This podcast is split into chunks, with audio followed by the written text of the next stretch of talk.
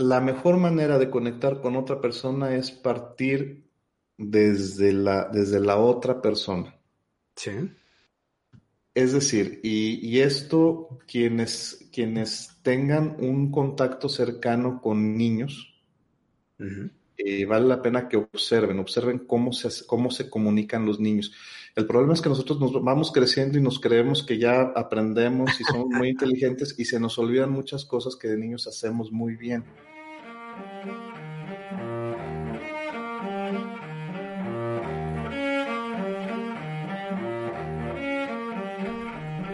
Hola, te doy la bienvenida. Soy Raúl Gavino y escuchas el podcast de Piensa fuera de la silla. El podcast de Piensa fuera de la silla te ayuda a entrenarte todos los días en lo importante. Las personas invitadas dominan su tema y comparten sus descubrimientos contigo. Explora cada lección, los consejos y experiencias que te ayudarán a convertirte en un atleta mental. En este episodio converso con Omar Esquivel. Omar es un profesional en el uso del lenguaje, es comunicador y es un obsesionado con el diseño de las conversaciones para alcanzar objetivos personales y grupales.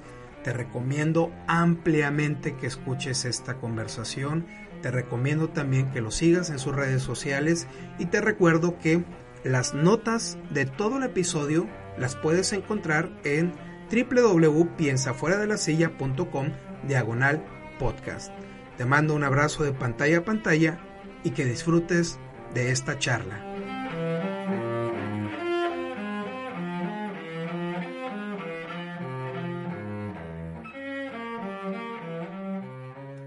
Te doy la más cordial bienvenida a este nuevo episodio de Piensa fuera de la silla, en el que estamos entrevistando a personas que son expertas en su campo y que están ávidas de compartir lo que han aprendido a lo largo de todo su camino profesional. De nuevo, muchas gracias por escuchar los audios, leer los artículos del blog y compartir, compartir estos temas en tu, en tu círculo social. Recuerda que siempre, siempre debemos de impulsarnos y sobre todo ir más allá, elevar nuestro tema de conversación con los demás. Así que ya no voy a hablar más porque si no me voy a pasar toda la hora yo solo hablando. Así que voy a dejar que se presente nuestro invitado. ¿Qué tal, Raúl? Muchas gracias por la invitación y gracias a quienes nos están escuchando allá del otro lado de sus dispositivos. El, el, el tema que queremos hablar hoy es un tema que a mí me apasiona y por ahí quiero, antes de, siquiera decir mi nombre, eh, quisiera plantear algunas preguntas eh, o, algunos, o algunos comentarios. Los seres humanos, los seres humanos, todo el mundo nos ha, o bueno, desde hace muchos años nos han, nos han enseñado, nos han educado que nos distinguimos del resto de los animales porque somos los seres racionales, ¿no? Sí. Pero yo te, ah, yo te haría una pregunta y le, haría la pregunta a todo tu auditorio. Eh, ¿Cuál fue, eh, cuál es el recuerdo más antiguo del que, les venga a la mente? El, primer recuerdo que les venga a la mente. Bueno, independientemente de la respuesta de nuestros podescuchas, mmm, mira que yo recuerdo algo que pienso se ha conectado mucho con las cosas que, que yo hago todos los proyectos que impulso. Recuerdo una pared enorme de ladrillo, que ya después te voy a decir qué, era en realidad, pero vaya, tenía unos, este, no sé, unos eh, cinco años más o menos. Eh, recuerdo una pared enorme de ladrillos, roja, y recuerdo una mano que me acercó una paleta, que me la dio. Entonces, eh, ya después, con el tiempo, me di cuenta que era la cooperativa de la escuela en donde mamá daba clases. Y este, supongo que una de las, de las muchachas educadoras o que eran este, practicantes me había llevado a la cooperativa y me dio algo, me obsequió algo. Entonces, em, yo después lo, conecté con lo que hago a través de mis proyectos, en donde siempre busco dar. A mí me gusta dar, o sea, tengo, eh, se dice que la persona que aprende y enseña aprende dos veces. Entonces, Sí, no, no, no solamente es la mm, el, impartir, el, dar el conocimiento, sino también hay un, hay un gozo, hay un placer en, en dar. Fíjate qué, qué, qué bonito concepto compartes y seguramente que nos está escuchando a lo mejor se remontó también a, a cuestiones ya de mucho tiempo. Y, y, tocando un tema de lo que dices ahorita, yo siempre he dicho que todos en algún momento tocamos nuestro destino cuando somos niños, ¿no? En algún momento. Yo también, a mí me gustaba jugar con micrófonos. Hoy, hoy después de muchos años de andar en la industria, estoy tocando micrófonos, estoy haciendo este tipo de, de proyectos que está padrísimo. Eh, pero eh, fíjate, el recuerdo que tú tienes, dices como los cinco años. Lo traigo a colación este ejercicio porque eh, las, las, uh, los razonamientos, los recuerdos, no, no se pudieron estructurar si no es a través del lenguaje. Uh -huh. Es decir, tú hablaste de una pared, hablaste de una paleta, hablaste de un regalo, que no pudiera, no, no se pudiera haber registrado en nuestra cabeza si no fuera gracias al lenguaje. Claro. Y entonces aquí viene un gran debate que, que se origina ahora que, que, se está desarrollando tanto el tema de las neurociencias, donde, donde se está viendo que el ser humano, antes de ser racional, es un ser conversacional, es un ser lingüístico. Sí.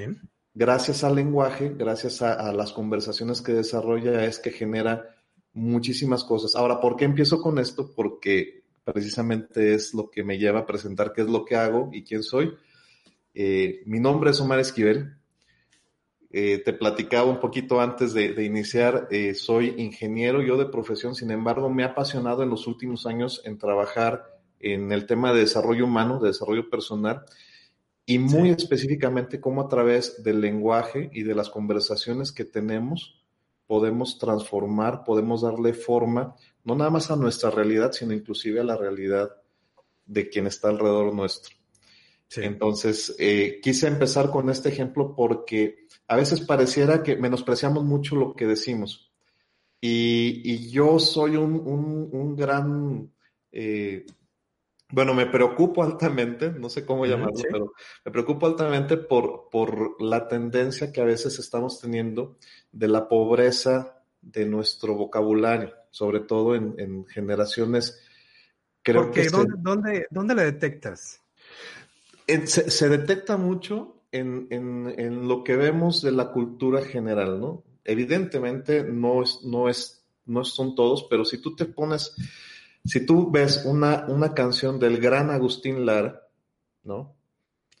Y la comparas con una canción de ahora, ¿no? De reggaetonera o de, o de, o de moda, tú puedes comparar todas las palabras, todas las estructuras que usaban para describir simplemente el rostro de una mujer, ¿no?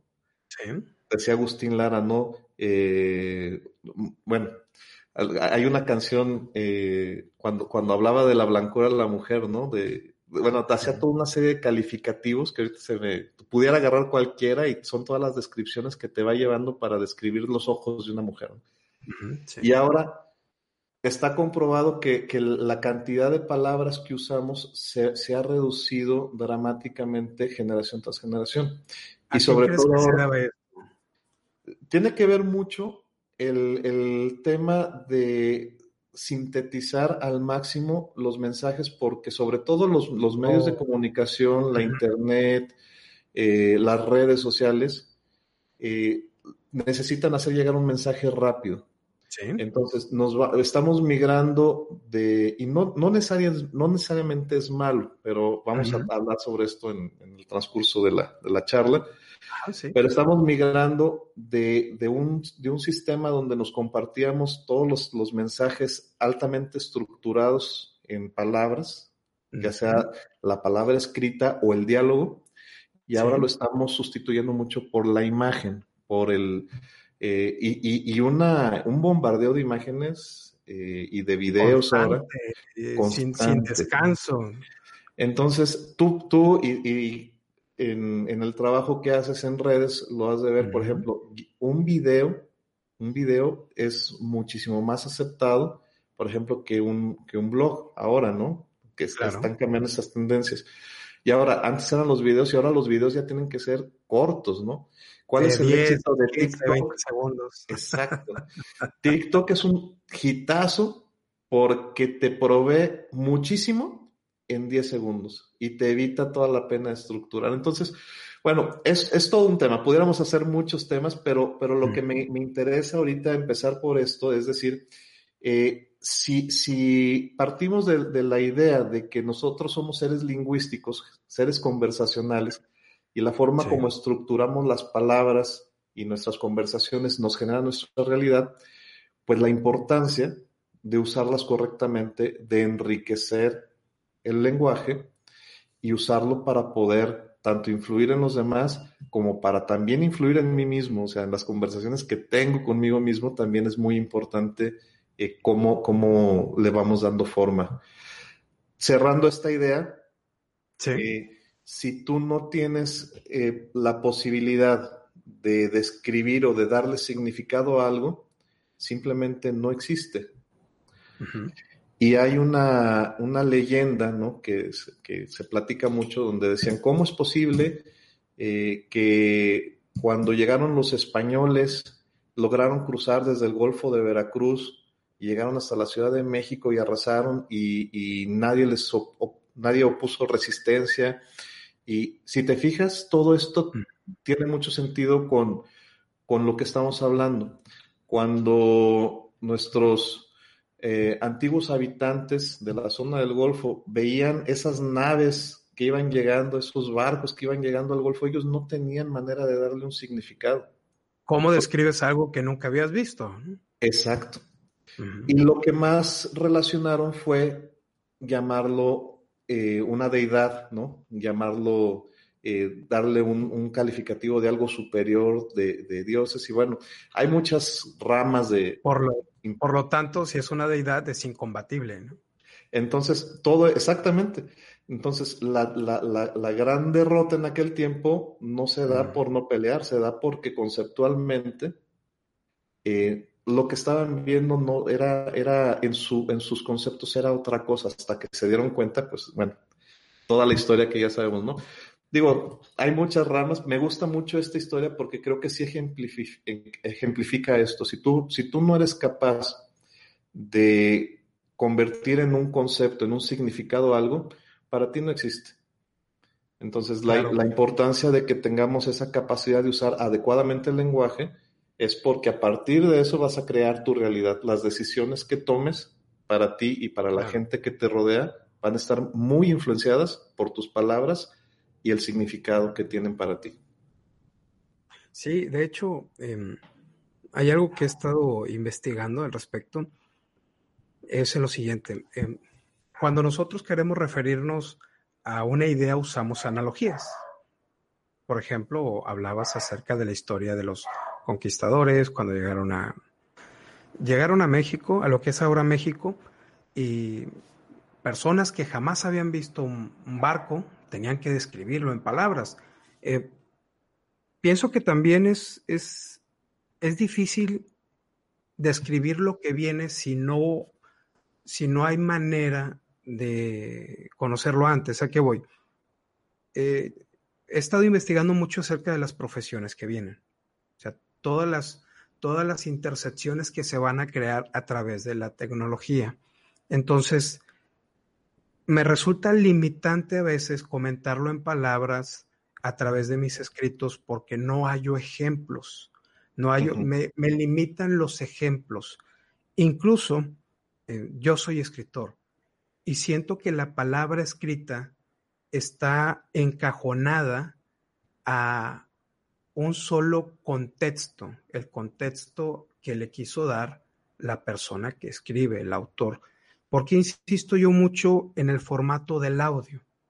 ¿Por qué no hacemos un video? Porque pienso que si tú tienes la capacidad de concentrarte en un audio que no es corto, estos audios no son cortos, eh, si tú tienes la, oportunidad de concentrarte, a la larga vas a obtener mejores resultados. Eh, ¿cómo, ¿Cómo tú te puedes concentrar en obtener una mejor información acerca de una conversación? Mira, es, este es un gran tema. Eh, el, tema de, así como hablábamos de las palabras y como introducción dijimos, las palabras van creando tu mundo, ¿sí? y de aquí la importancia de que, como, como, como bien dices, entre más, entre más alimento le des a ese acervo para que tú puedas describir y, e influenciar, pues te, va, te, va, te vas llenando de poder, es, llenar tu caja de herramientas. Y no solo las palabras, también como las estructuras. Y aquí viene el tema de, de las conversaciones. Hay muchos tipos de conversaciones, pero eh, en general la conversación es un baile, es un vaivén, ¿no? A todos en la escuela, eh, tercero de primaria, al menos los que somos de mi generación, o tercero, cuarto, no me acuerdo, se hablaba del tema de la, de la, comunicación y nos ponían dos, dos monitos, ¿no? Sí. Nos decían, este es el emisor y este es el receptor. Y el emisor le va a mandar un mensaje, ¿no? Y ese mensaje va en un código. Y nos hablaban todo esto muy bonito, pero lo veíamos ahí, no, como que no le daba mucho sentido, ¿no? Pues lo, vemos tan simple que decíamos, pues sí, pues yo hablo con mi compañero, yo hablo desde, como, como digo en, algunas de mis presentaciones, eh, aprendemos a hablar muy, muy chicos, sí. pero no nos damos cuenta de que el proceso de comunicarnos, de hecho desde la palabra comunicar, comunicar es hacer común un entendimiento, ¿no? Claro. Y viene cuando hablas del emisor, receptor, el, mensaje, el código, el, contexto, y después viene eh, la retroalimentación que a veces se nos olvida. A veces creemos que comunicar es nada más soltar un mensaje. ¿Cualquier conversación, cualquier conversación es una comunicación? Eh, de hecho, sí. Si es efectivo o no, ya es otra historia, ¿no? si, cumple, su objetivo o no. Y eso es lo que tenemos que ser conscientes, porque realmente eh, lo decía, me, parece que Rafael Echeverría, espero no, equivocarme, pero uno de los grandes que, escribió precisamente sobre, sobre la ontología del lenguaje, eh, decía, el todo comunica. Y a veces el, el no ser conscientes, porque gran parte de lo que nosotros hablamos lo hacemos desde, desde, nuestra, desde nuestro inconsciente, dentro, desde nuestro sistema límbico, ¿no? Ahí vamos a hablar también de las emociones y otras cosas. Pero todo comunica. Y, y, lo que dices ahorita es, todas las conversaciones comunican. El problema es que sí. Eh, hay veces que yo puedo tener una comunicación muy escueta sin ninguna intención y aquí es donde viene un, diferenciador, ¿no? Eh, ¿Cuál es la intención que tiene esa conversación? Eh, y puedo yo pensar que, es una, a lo mejor decirte buenos días o hablar del fútbol o hablar del clima. Eh, a lo mejor no tiene sentido, sin embargo ya desde ahí yo estoy empezándote a comunicar algo. Simplemente el hecho de acercarme y quererte decir algo y la forma en que tú me vas a responder también comunica. La forma en que pones atención en los gestos que haces, eh, los, las respuestas que das. Entonces, aquí eh, todo comunica y aquí es una de las primeras partes que tenemos que poner cuidado cuando estamos hablando de las conversaciones. ¿Cuál es la intención que tiene esa conversación que estás teniendo? Sí. ¿Sí? Eh, ¿Qué quieres lograr? Eh, ¿Quieres realmente eh, influenciar? ¿Quieres realmente lograr una, acción, que se, que se genere alguna acción en la otra persona? ¿O simplemente quieres nada más conectar? ¿O probablemente quieres evadir, quieres eh, huir, quieres... Entonces, toda la, la forma en que tú estructures te va a ir generando una relación, un vínculo con la otra persona. ¿Cuál sería la mejor manera de conectar con una persona que apenas conoces, pero que tú sabes que puedes agregarle valor de alguna forma? Mira, siempre la mejor manera de conectar con otra persona es partir desde la, desde la otra persona. Sí. Es decir, y, esto quienes, quienes tengan un contacto cercano con niños, eh, vale la pena que observen, observen cómo se, cómo se comunican los niños. El problema es que nosotros nos vamos creciendo y nos creemos que ya aprendemos y somos muy inteligentes y se nos olvidan muchas cosas que de niños hacemos muy bien. Si tú te fijas, el niño usualmente espera que se acerque, Digo, hay niños que sí son muy extrovertidos y buscan, pero cuando el niño llega, es, es, raro que el niño llegue y diga, oye, yo te voy a decir cómo hacer, oye, yo, yo sé esto. Usualmente el niño llega y ¿qué hace? Pregunta, ¿no? Sí. El niño es curioso. Así es. El niño explora. Entonces, cuando se acerca a un niño y quiere platicar contigo, te va, usualmente, sobre todo cuando, cuando llega con un adulto, usualmente va a preguntar. Entonces, el niño llega con mucha curiosidad y explora, indaga y cuando y empieza a satisfacer su necesidad y solo hasta que él ya logró recibir del otro, entonces él empieza a, a, emitir. Eso para mí, a mí me encanta. Si tú ves a los niños empezar una relación, eh, creo que esa parte que olvidamos de, indagar, de, perder la curiosidad. Dejarse eh, sorprender. Exacto. Entonces, yo creo que esa es una de las, de las mejores maneras de conectar con otra persona. De hecho, de hecho eh, y, en, muchos de los temas que manejo, eh, sobre todo en el desarrollo de, gerencias, direcciones o liderazgos a través de la comunicación, eh, una gran parte del éxito de, de, los líderes y más en estos tiempos es el trabajar en base a la empatía, en base a las conexiones sólidas con las personas eh, y, al interesarte, al tener un interés genuino en, la gente que está contigo, ¿no? Pero ¿cómo lo, cómo lo des, cómo lo despiertas? O sea, ¿cómo generas esa curiosidad interna? Digamos, em, es una persona que acaba de ascender y quiere relacionarse con las personas que están asumando. ¿Cómo eso se puede generar, esa curiosidad de decir, bueno, quiero saber cómo está su familia, porque aquí hay una cosa, tú puedes acercarte y hacer la pregunta, digamos, de rigor. Ah, ¿Cómo está tu familia? Ah, bien, ah, ok, genial. Pero se nota. No sé si me explico, o sea, se, siente cuando es, cuando es claro. ¿cómo, ¿Cómo hacerlo brotar? Mira, esto pasa en, la vida, en la vida profesional como en toda la, como en todos lados. Eh, ¿Qué es lo que sucede? Y ahorita, hace unos momentos tú mencionabas algo sobre eh, la experiencia que tienes como, como, escritor, que decías, es que hay cosas que yo no puedo, no puedo describir porque está basado en, en lo que sé, en mi historia, y, y, el futuro pues no lo podemos todavía describir, que, que hay gente que se ha aventurado a hacerlo, ¿no? Eh, Julio Verne es, un, es uno de los ejemplos por, por excelencia, ¿no? Que, que, describía un submarino aunque no le llamaba submarino, ¿no? Entonces, eh, pero eh, al final, ¿cómo, logras eso? Primero, primero no te tienes que inventar ser un personaje. O sea, aquí cada uno tiene su historia, sus creencias, sus significados, que este es un tema que, que, me gusta mucho hablar. Cada uno va desarrollando sus significados conforme lo que te ha tocado vivir y experimentar. Ahora, hay otro tema también muy interesante, que es el papel de la emotividad de las emociones dentro de las conversaciones, en la comunicación.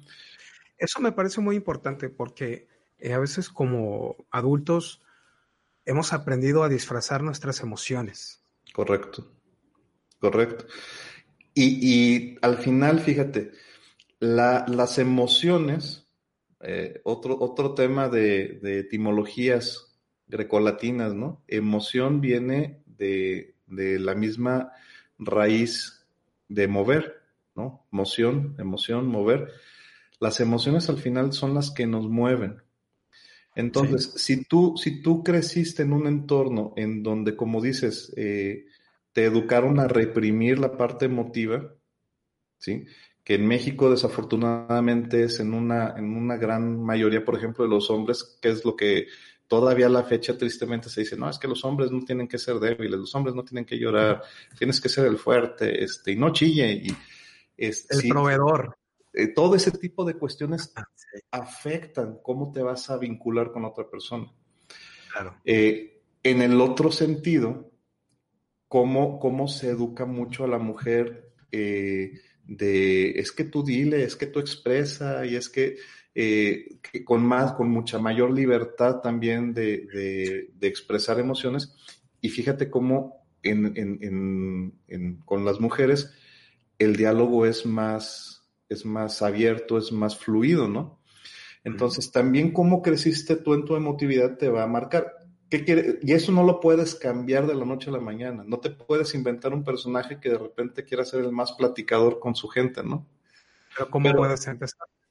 ¿Qué es, lo que, ¿Qué es lo que tienes que hacer aquí? Aquí es donde se propone que eh, si tú te vuelves consciente del poder que tienes, cómo dialogas, cómo conversas con las demás personas, lo que sí puedes hacer consciente es estructurar, estructurar tus, tus conversaciones. Entonces, la primera parte es eh, trabajar el vínculo, el vínculo con las demás personas y sin, sin tener que ser un personaje, lo que tienes que, de donde tenemos que partir es de tener un interés honesto en la otra persona. En el trabajo con gerentes, esto para mí es clave. Eh, ¿Cuál crees tú que es la principal tarea de un gerente? De un gerente, de un director o de un líder en, en una empresa, por ejemplo. Bueno, dependiendo del nivel en el que se encuentre. Por ejemplo, si es un mando medio, tendrá que coordinar los esfuerzos directos de las personas que están eh, realizando, digamos, en el piso, eh, que les toca directamente hacer el trabajo.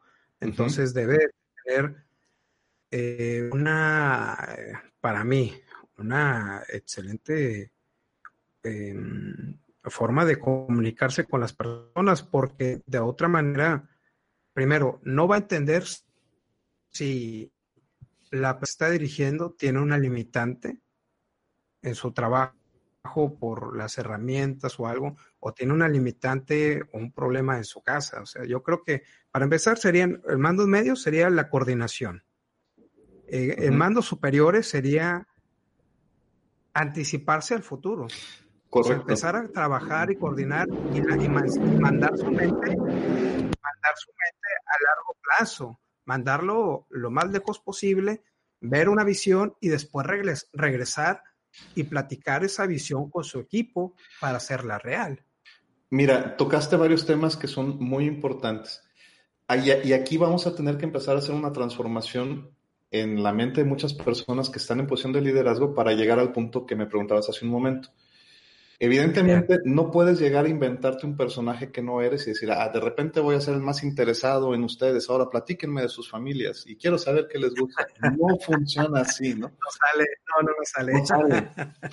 Pero bueno, vamos, vamos a pensar en el gerente como el, como el director técnico, si te gusta el fútbol, el entrenador del fútbol o del básquetbol, por ejemplo, que hay un, hay un, hay un ejemplo ahora muy fresco con el tema de Don Michael Jordan, ¿no? Que salieron, salió una serie en Netflix. El, entrenador, el líder, el, líder, no se va a meter a la cancha a meter los goles, ni a patear el balón. Y eso pasa en las, en las organizaciones. El gerente efectivamente tiene un papel de establecer lineamientos, normas, pero ¿quién hace el trabajo? El equipo. Y es igual, es, esa es la misma analogía con un equipo de fútbol, un equipo de básquetbol, ¿no? Imagínate a Phil Jackson cuando le tocó eh, dirigir a los Toros de Chicago en esa temporada ahora, ahora muy estudiada con la serie esta de, de, The Last Dance. ¿no? que todos dirían, bueno, se dirige solo, ¿no? Exacto, exacto. Imagínate las, las estrellas, ¿no? Imagínate ser el director técnico del Barcelona, ¿no? O sea, con, ¿cómo te impones? ¿Cómo te impones de buena manera? o sea, vaya, vaya. Imponer, hablo de, de, de, de, decir, mira, este, te digo esto porque esta es la visión y vamos para allá. Ahí es donde, ahí es donde tenemos que empezar a transformar el papel que jugamos como, como gerentes, como líderes. Porque eh, si lo entendemos desde este punto de vista, si lo entendemos de que la gente es la que está haciendo el trabajo y yo, más que llegar a decir por dónde, mi trabajo es facilitarles y asegurar que ellos sean exitosos, ¿sí? En el ejemplo del, del equipo de fútbol, tu trabajo como entrenador es asegurar que el delantero meta goles, que el medio tenga el mejor juego, que el defensa no se le vaya ninguno. Tú tienes que asegurar que los otros sean exitosos. Por eso yo digo que ser gerente requiere una muy alta generosidad. evidentemente muchos van escalando posiciones eh, conforme van creciendo en su, en su etapa laboral, pero solo el que logra entender que su equipo es el importante y que él tiene que ser altamente generoso, es el que realmente va a poder llegar a otros niveles. Entonces partes de entender que tú no eres el importante, o sea, tú no eres el que tienes que ser el, el más fregón, el que lo sepa todo, el que tenga todas las respuestas. Tú lo que tienes que es, es, hacer es ir al frente, quitando las piedras, facilitando el trabajo para que tu gente sea exitosa. Ahora, en este caminito que llevamos, si lo más importante es tu gente, pues lo, lo, primero que debes de pensar es qué necesitan, qué les hace falta, qué los detiene, qué les impide que lleguen a su trabajo y que logren sacar lo mejor de ellos. Y aquí es donde... o qué los motiva.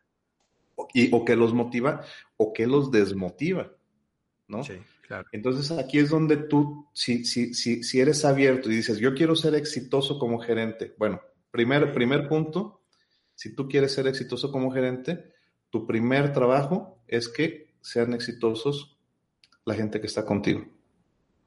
Entonces, lo primero que yo les voy a decir es, olvídate de ti. Tú vas a llegar después, pero primero están los, la gente con la que estás trabajando.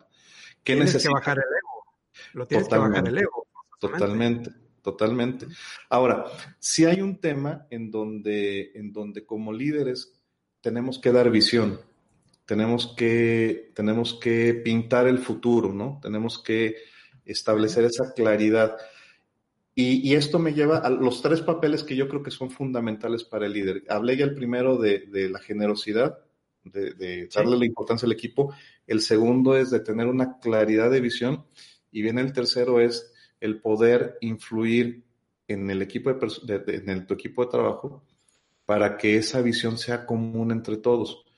Entonces, ganar un campeonato tomando el ejemplo, ganar un campeonato debe ser tan importante el delantero, el defensa, el portero. Ahora, ahí ya vamos a trabajar es con un objetivo en común y encontrando qué es importante para todos, cuál va a ser la contribución de cada uno de los, de los miembros en base a sus habilidades, ¿no? Esto es, esto es muy padre, muy bonito porque tú decías hace rato, ¿Cómo llego y, le pregunto a una persona sobre su familia? Pues de entrada a lo mejor no tienes que llegar a preguntarle a todos, porque también habrá gente que no le interese compartirte de su, compartirle su familia. Pero tú debes ir detectando, si llega una persona, por ejemplo, en mi equipo de trabajo, llega una persona que sabes que no está dando el máximo, que no está, que, que su trabajo no está haciendo eh, lo suficientemente, con la calidad suficiente como para que él sea exitoso, tu trabajo como gerente es no dejarlo abajo, ¿no? O sea, tu trabajo es saber que desempeñe mejor las tareas, eh, darle la retroalimentación. Y ahí es donde tú empiezas a explorar eh, si es porque a lo mejor ha tenido un mal día en casa o si a lo mejor es porque la tarea que está realizando no, no le satisface. Yo en mi, en mi experiencia de laboral me he encontrado con gente que, y es la realidad, ¿no? A veces te toca trabajar con gente que está ahí porque era la, la única opción que encontró. Entonces, tenemos que... Aquí, aquí el punto es, me, regreso al tema que hablamos de la intención. Todo radica en la intención. Sí si está ahí porque fue la única oportunidad, y fíjate, fíjate, eh, Raúl, aquí hay un tema muy, muy interesante, todas las conversaciones que se dan, tanto las externas como las de nuestra cabeza, ¿no? Hay mucha gente que se queda clavado con el tema de no estoy a gusto, no estoy satisfecho y estoy en el, en el trabajo porque es la única opción que tengo, ¿no? Y entonces lo reflejo hacia los demás, eh, no coopero, estoy siempre de malas, eh, perdón, exacto, contaminas. Pero siempre va a haber algo porque, porque a, nadie nos tienen, a nadie nos tienen con una pistola en el trabajo, ¿verdad? Sí, cierto. siempre va a haber algo que toque tu intención. Mi trabajo como gerente es ayudarte a través de conversaciones a que tú descubras que ese sea algo. A lo mejor es que tú puedas estar durante seis meses aguantando en ese trabajo que a lo mejor no te gusta, pero que recibes un sueldo que te va a ayudar a un proyecto más adelante a seis meses. Claro, no eres esclavo. No eres esclavo. hay, muchos gerentes que llegan y el que no le guste, ahí está la puerta muy grande, ¿no? Y hay mucha gente afuera que... imagínate, imagínate, que todos, que todos le hagan caso y se vayan, o sea, eso también es un mal consejo, ¿eh? O sea, es, una mala, este, situación.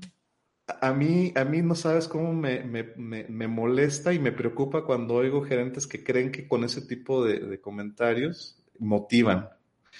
Evidentemente no. Eh, ¿qué, funciona aquí? Eh, y esto de experiencia que yo he tenido es, bueno, ok, eh, perfecto, a lo mejor esto no es el trabajo de tus sueños, pero ya estás aquí. Vamos, vamos a ver cómo podemos hacer esto menos miserable para ti y, de mejores resultados para, para, la organización y el equipo con el que estás trabajando. Y esto lo ves en todos lados, lo ves en un equipo de fútbol, el que no le gusta jugar de delantero o de, o de defensa, ¿no? Porque quiere andar metiendo goles, pero tienes que hacer mucho trabajo de, manejar las conversaciones que están teniendo cada uno de, tus muchachos en tu equipo, ¿sí? Para, para enlazarlos a un, a un fin, a un fin este, común, a una intención todavía mucho mayor que en la que ellos están bloqueados. El trabajo de un gerente, de un director, de un líder, en mucho es trabajar las conversaciones que la gente tiene adentro de sus cabezas. Ok. Tienes que sacarlas, o sea, tú tienes que sentarte con ellos, tienes que sacarlas y a través del diálogo empezar a, alinearlo, ¿no? Empezar a alinearlo a, decir, oye, a ver, tú no estás a gusto con esto, vamos a empezar a buscar puntos en común donde te funcione a ti y te funcione y, me funcione para mí y al resto del equipo. Bueno, ¿y qué consideraciones debería tener, por ejemplo, un gerente que deba dar una mala noticia. Por ejemplo, en este momento estamos grabando en medio de la pandemia y sé que va a haber muchos movimientos corporativos, tal vez no en este momento, pero en, el futuro corto y mediano plazo va a haber bastantes movimientos. ¿Cómo das una, una noticia que es adversa al escenario que habías planteado en un momento, en un momento dado? De estos casos hay muchos y te daría una respuesta que, va en el, sentido de, que tenemos que ser siempre muy integrales en nuestra comunicación con, nuestros equipos de trabajo. Hablamos de gerentes, digo, porque nos, orientamos hacia ese tema, pero es en todo, incluso, ¿no? en, cualquier tipo de relación personal. ¿A qué me refiero con ser integrales? Bueno, tienes que tener presente siempre que lo que digas ahorita va a tener vigencia en cuatro años, cinco años, cuatro meses, o sea, en el futuro. Es decir, el gran problema con, que con el que nos enfrentamos los gerentes es que siempre nos gusta hablar de la parte buena y siempre queremos eh, trabajar o, manejar como que la parte demasiado motivacional. Entonces, hay veces que creamos expectativas falsas, ¿sí? Seguramente habrá gente que, en su momento le dijo, le dijo a sus empleados, no, no, es que este, este trabajo es para siempre. Es que tú échale ganas y vas a ver que te voy a dar un aumento de sueldo.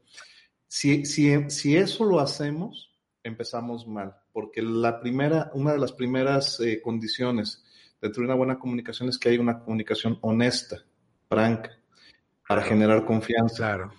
Entonces, ¿qué tienes que ser muy cuidadoso? Bueno, tienes que ser cuidadoso con lo que, con lo que dijiste y con lo que te comprometiste. Ahora, independientemente del pasado, eh, siempre hay que retomar la, la honestidad y la relación. Si tú tienes que sentarte con una persona, por ejemplo, que dio una gran contribución y que al final, por cuestiones que son no ajenas a ti, pues tienes que, despedirlo. Tienes, aquí son, varias y es donde te digo que, vale la pena diseñar las conversaciones. El, tema de diseñar o, hacer la arquitectura de, la conversación, como bien me, sugerías, me planteabas, tiene mucha importancia por lo siguiente. Si tú te esperas a, a tener esta plática a, que las palabras te salgan en el momento cuando estás enfrente de la persona, lo que va a suceder es que te vas a dejar llevar por el lado emocional. El lado emocional que nadie tiene control de él. ¿sí? Habrá quien diga, no, es que el control de las emociones, no, puedes controlar tus reacciones, pero si te sientes nervioso, si tienes si, si, si te sientes con, temor, si sientes pena a lo mejor de, de, decírselo a la persona, la emoción te va a mover y te va a mover a lo mejor a lugares donde no quieres llegar. Entonces, el tema de diseñar tu conversación, de hacer una arquitectura de tu conversación, cuando estás libre de emociones o cuando estás en un momento en donde tus emociones las puedes de alguna manera eh, hacer conscientes, te ayuda mucho a, que tú empieces a plantear qué decir, cómo decirlo y, y cómo estructurarlo. En general, una conversación efectiva de este tipo, sobre todo, siempre debes de plantear cierto orden. Por ejemplo, lo primero es reconocer que delante de ti tienes una persona. Okay. Y esa persona también va a generar emocionalidad. ¿sí? Sí, claro. O sea, yo creo que a nadie nos llega, nos va a gustar que nos lleguen y nos digan, oye, pues el día de mañana ya no tienes trabajo, ¿no? Como puede ser cualquier mala noticia. O, hoy, ¿no? o aquí están tus cosas. Entonces tienes que estar preparado para eso. Sí, claro. Y tus palabras tienen que estar en correlación de eso. ¿Qué, qué hacemos mucho? Por ejemplo, el, no planear una conversación y llegar a ese momento nos, nos lleva a situaciones como, como aquellas, eh, y hay muchas muy, que seguramente has escuchado casos, ¿no? Que, que en, ese, cuando, cuando la emoción te empieza a ganar y te empiezas a sentir apenado o con vergüenza, mucha gente dice, pero no te preocupes, te va a ir muy bien híjole. Yo quiero que me vaya bien ahora, no sí, Exacto. Eso no ayuda a la conversación, ¿no? Este, pero tú échale ganas y vas a ver que hay futuro adelante y hay muchos, muchos gerentes que están dando ese mensaje mientras, entonces tienes que, tienes que ser, reconocer que ahí está la otra persona, que va a generar emocionalidad, eh, tienes que ser honesto y, y, no adornar lo que no se puede adornar, ¿no? Cuando dicen, es que somos una familia, no, no es cierto. Tú no despides a tu abuelito, o sea. Exacto. Desde ahí, desde ahí empezamos, te digo, con, con, las falsas expectativas. Sí puedes decir que es una familia, pero es una familia que es muy diferente a una familia este, fraterna, ¿no? Que te vas a encontrar en tu trabajo. Entonces, ¿cómo, cómo lo vas preparando? Hay, hay herramientas y sí hay técnicas donde, donde eh, bueno, te hablaba de dos ahorita, ¿no? De la honestidad, de, de de reconocer la existencia de la otra persona, eh, eh, adquirir responsabilidad, esa es otra muy importante, también responsabilizarte, porque hay mucha gente en, esta situación que planteabas, que llega y, dice, no, pues es que ya sabes cómo es el jefe, ¿no? Ya sabes cómo son los de arriba, son bien mala onda. No, a ver, espérame. Eh, una forma de ser empático con la persona que tienes enfrente es hacerte responsable. O sea, no tiene, no tiene sentido que culpes a alguien. Sabes que siento mucho esta noticia, siento mucho ser yo el que te la tengo que decir. Desafortunadamente, la situación no da para este trabajo y esta decisión se tiene que tomar. Punto. El mejor favor que le puedes hacer es hablar directo, claro, conciso y, y, y evitar todo este tipo de detalles, ¿no? Ahora, ¿por qué esto? No quiero decir que a través de una conversación vas a convertir en agradable el momento. No. No se trata de que todo sea dulce y bonito, lo que tratas es que siempre pongas por delante la relación de la persona y la importancia que tiene la otra persona eh, como, como ser humano, ¿no? Es un mal momento, va a, ser, va a ser doloroso, pero le tienes que dar un respeto. ¿Y esto por qué? Porque el trabajo va a ir o va a venir, como muchas de las situaciones, ¿sí? Pero al final el vínculo que tú formes con esa persona y lo que esa persona se lleve de ti, eso va a durar por muchos años más.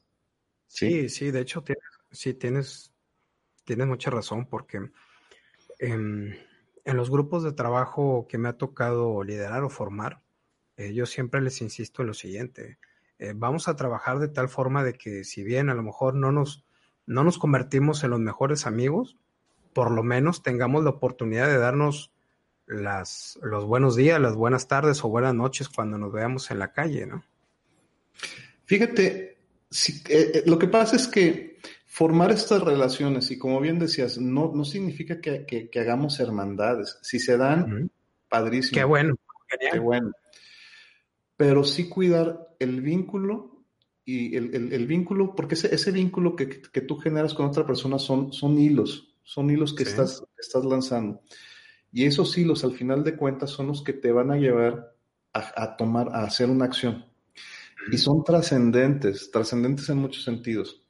Tanto, tanto como lo decimos para, para hacer algo, como inclusive para lograr eh, una emotividad positiva.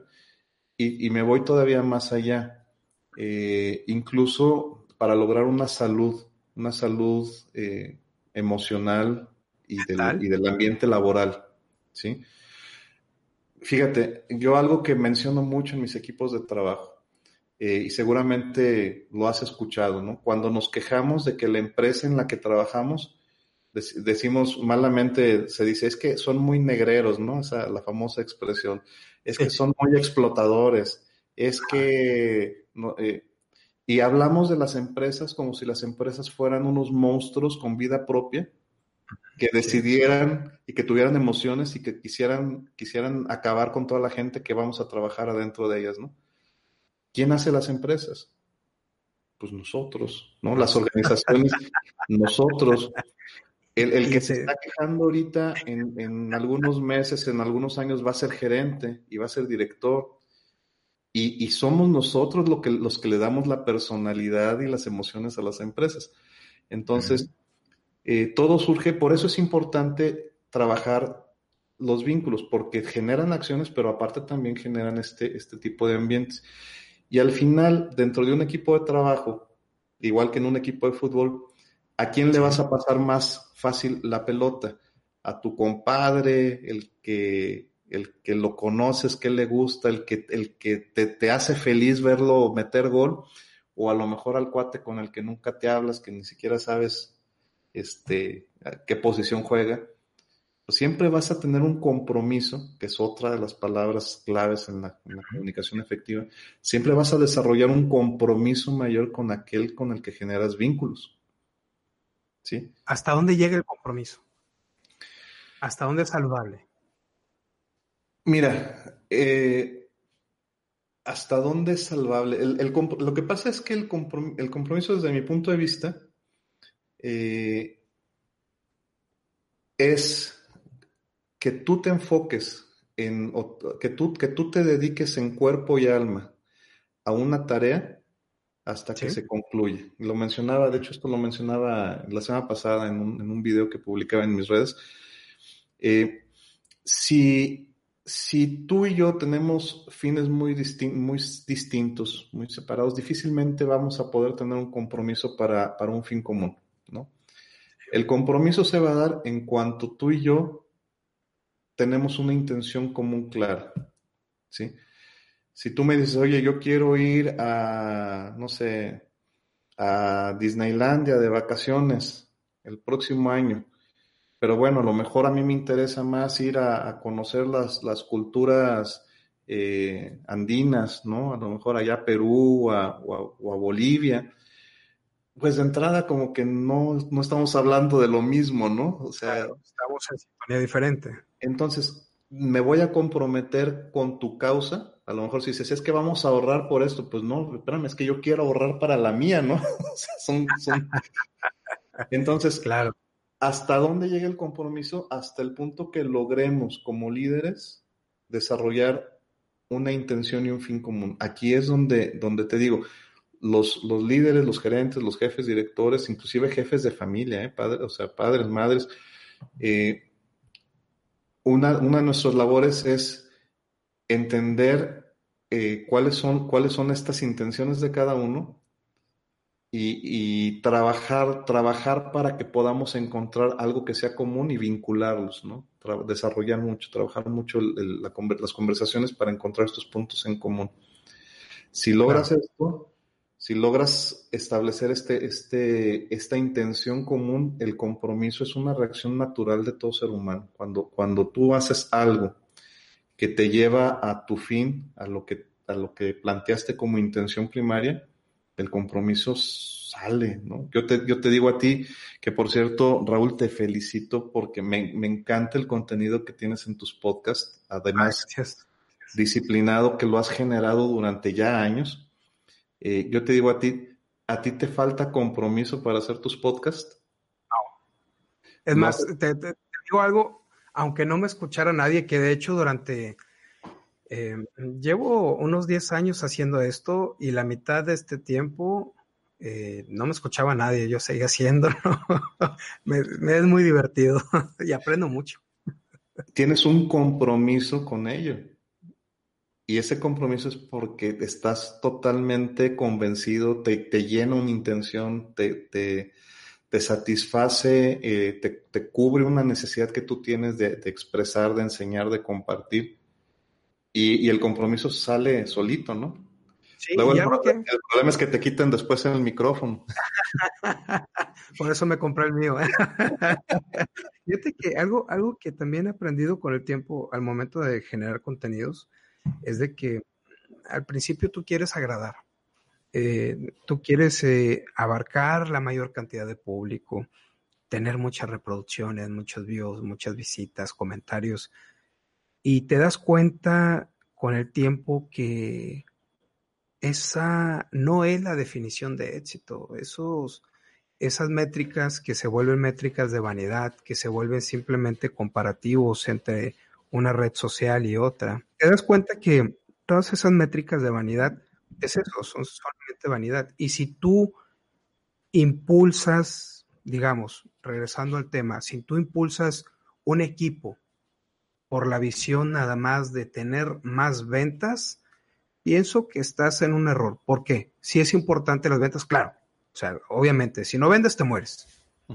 Pero si te vuelves un desgraciado o una desgraciada en el proceso y crees que copiar todo lo que hizo Steve Jobs te va a funcionar, de poner un, este, un reloj con, una hora límite y estar horas insanas en, el, en la oficina, te va a destruir, vas a destruir el equipo y lo más probable es de que no vaya a funcionar.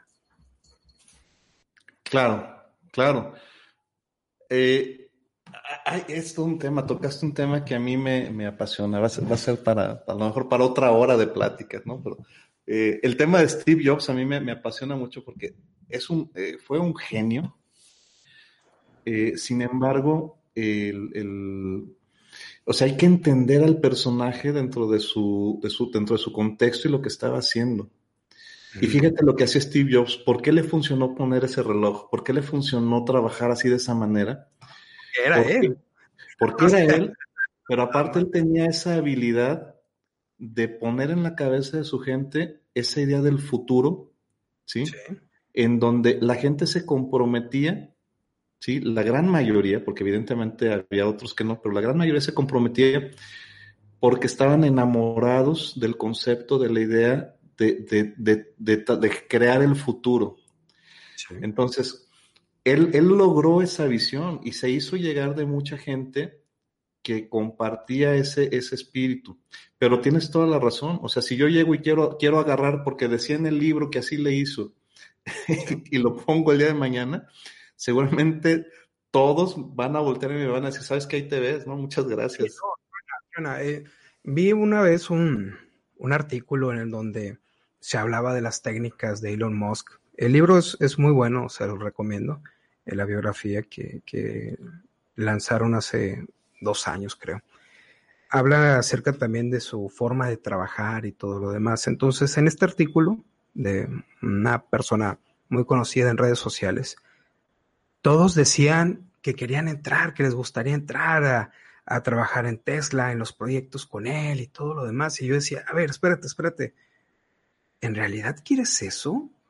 O sea, yo entiendo que ir a Marte es importante, pero ¿de qué forma vas a ir? Ahora, tú formas parte mínima de ese esfuerzo. O sea, no vas a ser la parte principal. Por supuesto que es, es muy difícil que eso vaya a suceder pero yo creo que ninguna meta, ninguna, justifica el que te destruyas en el proceso y que destruyas a tu equipo.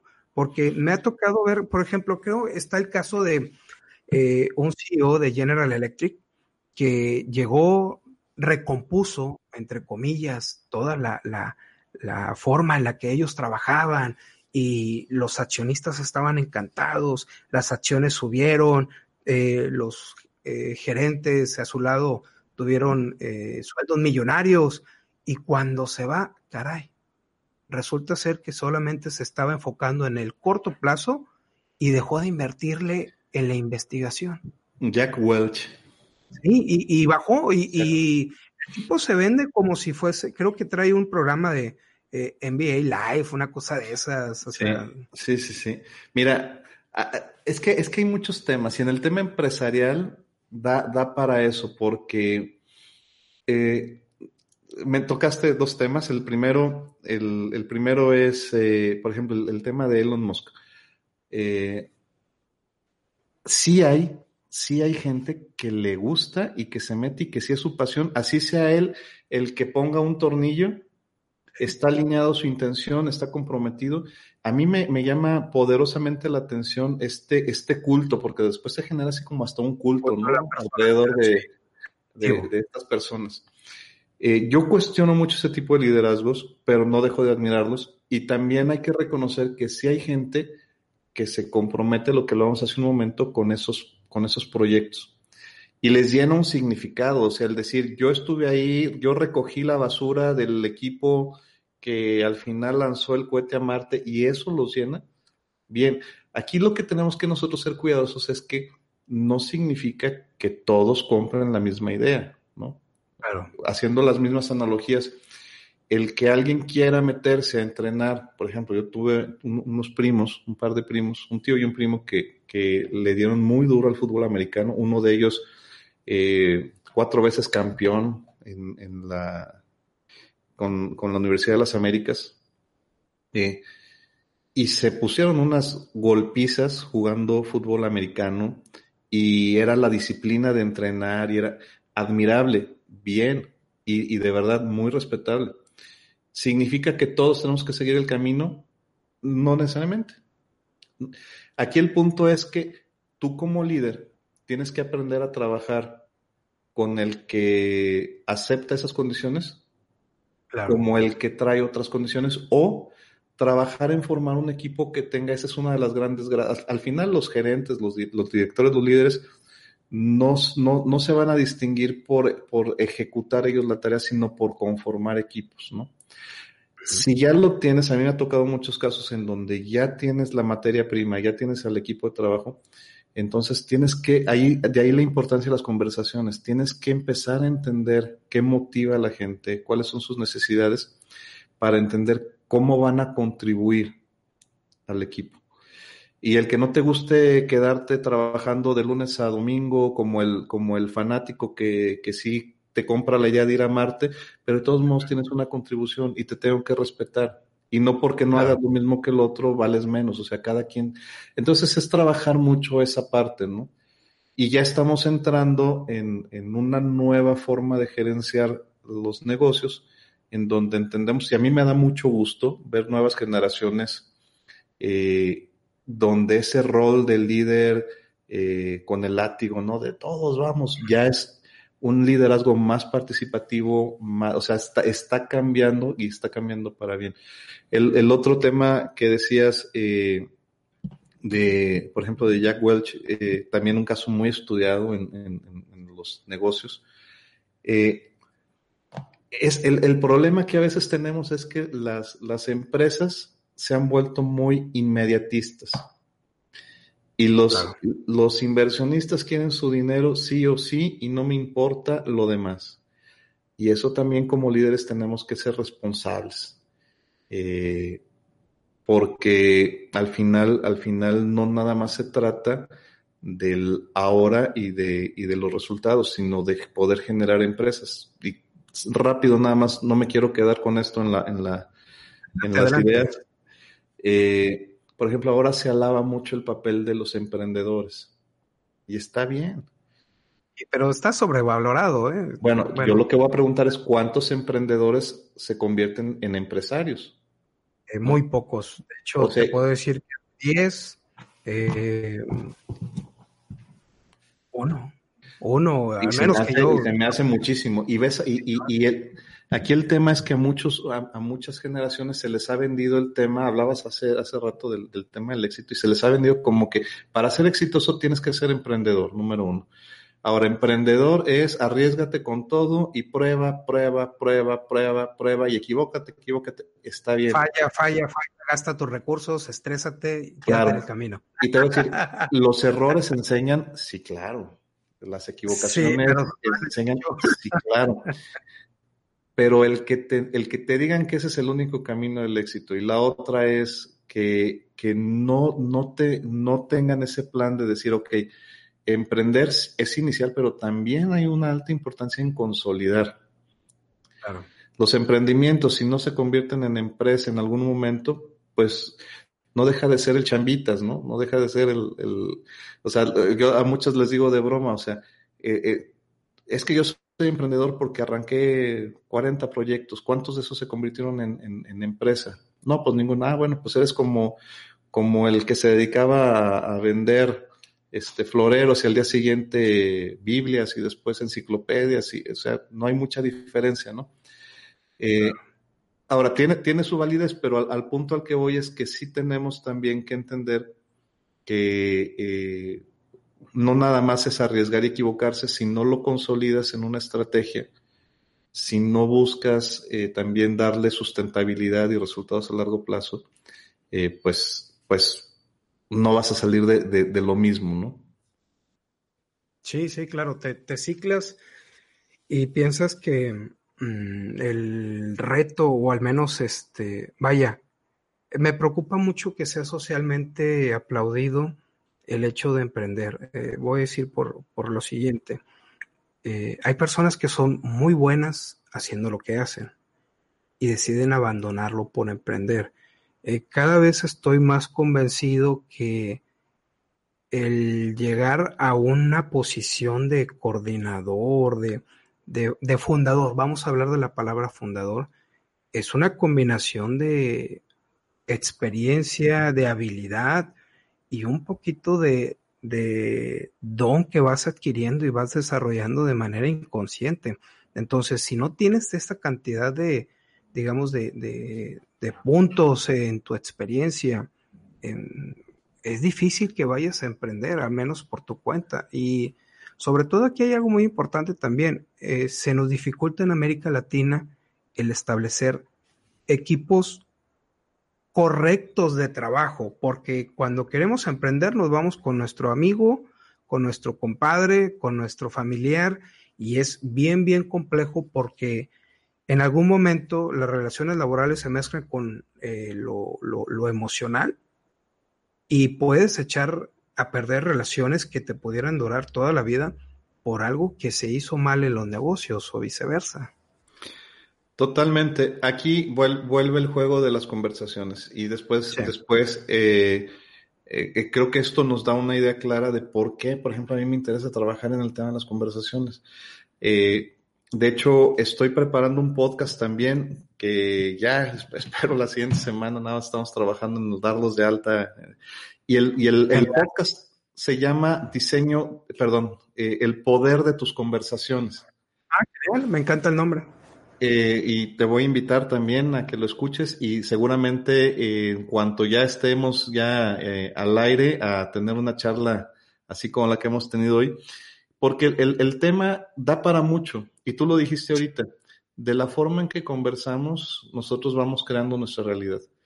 Si, por ejemplo, yo soy, yo, yo soy un empleado en, un, en una oficina, en una fábrica, y como bien dijiste, el trabajo que hago lo disfruto, me satisface, soy bueno en ello, puedo encontrar carrera para crecer dentro de esta empresa.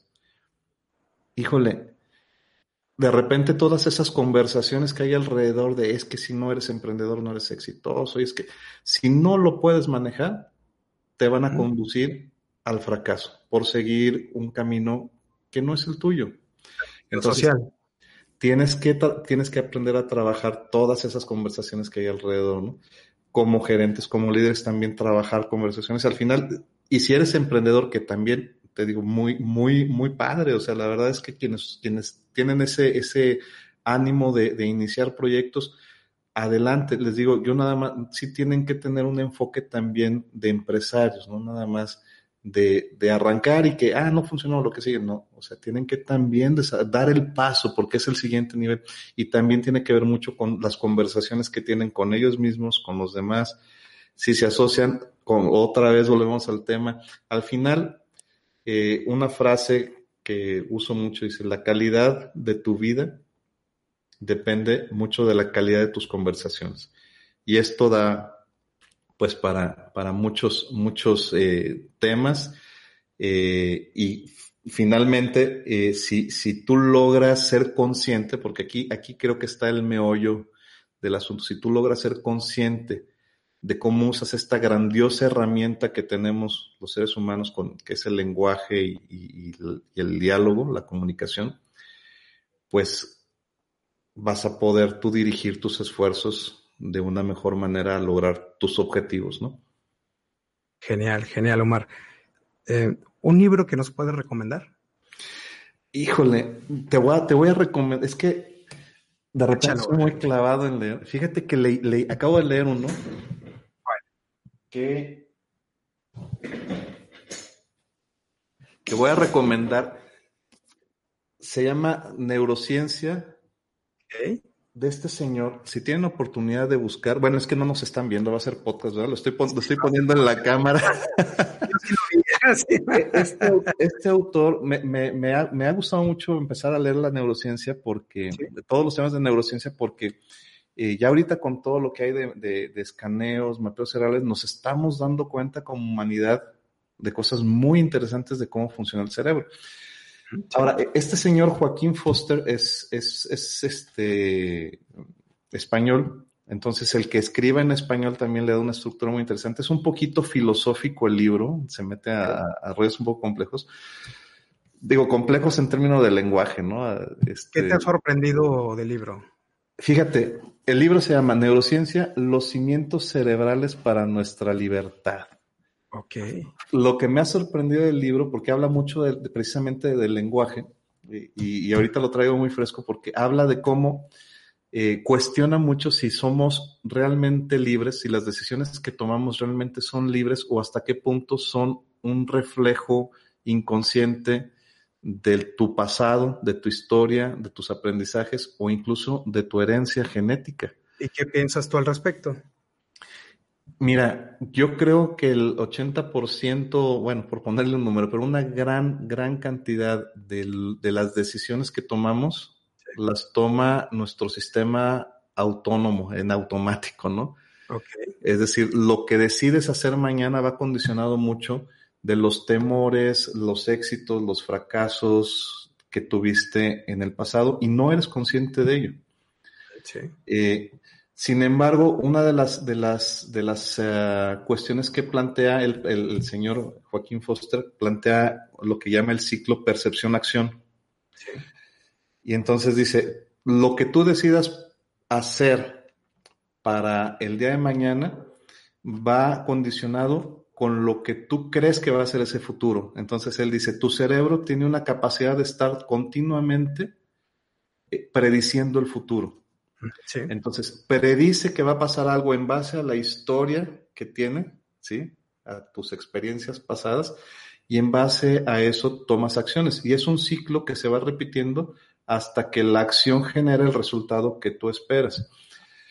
Lo plantea, te digo, en, ratos puede sonar un poco aburrido si, si no les gusta mucho leer así cosas muy teoréticas este, a lo mejor vayan a fuera de la silla nos encanta clavarnos en esto. No, es que me ha encantado. ¿eh? podcast, podcast de verdad me ha encantado. pero a lo que voy es que al final te maneja unos, unos resúmenes cortitos, este, muy buenos. Y al final no te da una solución como tal, pero sí te plantea un entendimiento donde dices, bueno, al final, ¿qué concluyes? Estos ciclos, lo que hablábamos hace rato, este ciclo de percepción-acción, a veces estamos como, como el ratón en la ratonera, no en la rueda del ratón. Este, sí te lleva a pensar, lo que estás haciendo realmente lo estás decidiendo tú y si no, ¿qué estás esperando para hacer los ajustes y romper ese esquema, ¿no? Si estás haciendo cosas que no te dan resultado o que tú quisieras ir a hacer otro lado, es muy importante hacerte consciente de que a lo mejor, por ejemplo, si, si eh, si no te atreves a hacer algo, si no, si no decides hacer algo, a lo mejor tienes que visitar tus temores, tus miedos, tus experiencias pasadas, ¿sí? Y tienes todo el poder de decidir en qué momento quieres alterar ese ciclo de percepción-acción. Eh, el error en el que caemos muchas veces es que tomamos acciones en base a nuestras predicciones, ¿no? Sí.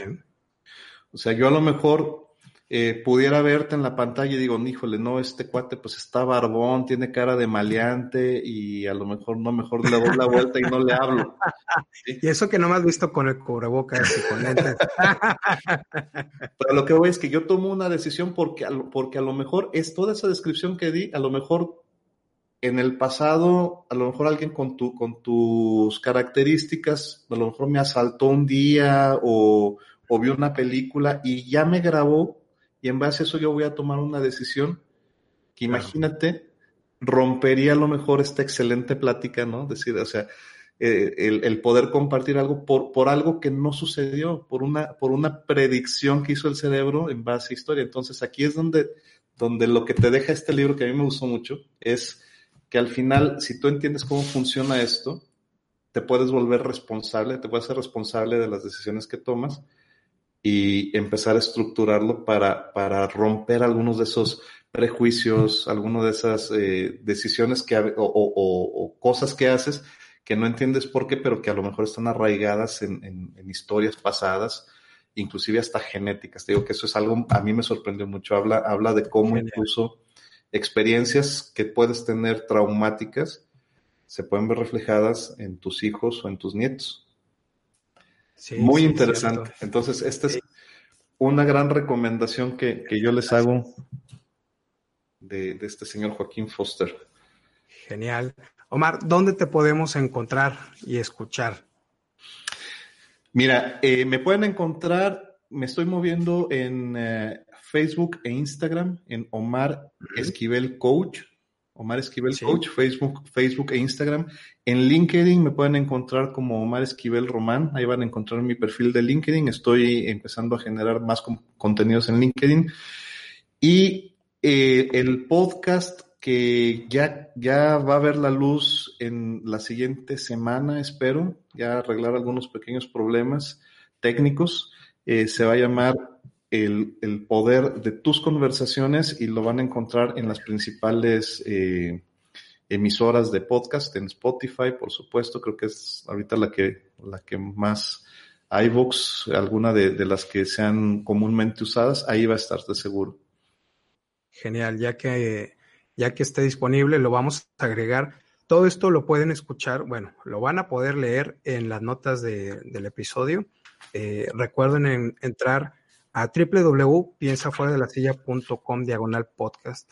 Ahí van a encontrar todo lo que hemos conversado con Omar en esta ocasión y van a encontrar los enlaces de sus redes sociales y por supuesto el enlace a su podcast, a su podcast cuando esté disponible. Omar, ¿algo más que quieras agregar? Mm, pues agradecerte, agradecerte Raúl eh, que me hayas hecho esta invitación. Reitero mi admiración y tiempo, y tú, tú bien lo sabes, y bueno, yo soy relativamente nuevo en, en, redes y en eso del podcast, pues más nuevo todavía. Eh, tiempo nos falta porque de verdad este es una, un, un, un, oficio muy demandante. Te vas a eh, enamorar de él, créeme. No, y, de, mi, mi, de la gente con la que he estado ya trabajando, lo primero que me dicen es que es increíble. Los que, los que nos empezamos a dedicar en redes, de repente te das cuenta que que ya no usas las redes, o sea, ya, ya, no tienes tiempo para, para estar ahí perdiéndole tiempo, o sea, es directo. Entonces, eh, tiempo me falta, la verdad, para poder escuchar lo que he escuchado de tu podcast. Me ha parecido muy bueno, te felicito.